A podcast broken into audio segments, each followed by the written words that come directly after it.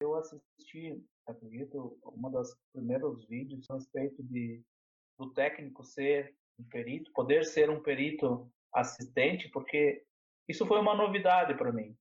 Tá? Na minha cabeça, eu achava que para trabalhar com, como um assistente técnico, um perito assistente, precisava ser engenheiro, né? Então, para mim, foi uma novidade. Já tive uh, acompanhamentos de perícias, eu era um dos técnicos de segurança do trabalho, quando eu tinha uma perícia, eu acompanhava, nunca fiz um relatório, um parecer técnico, nem os quesitos, eu só acompanhava e ia tirando as dúvidas do perito com, com as atividades do, do funcionário. O curso, para mim, me abriu o pensamento de, de, ter que estar fora da casinha, fora da caixinha, você tem que abrir para outras, outras alternativas, né?